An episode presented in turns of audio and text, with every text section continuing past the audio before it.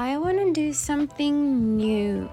Like I've been quite bored recently and my one of the one of my dreams is to set open my YouTube channel.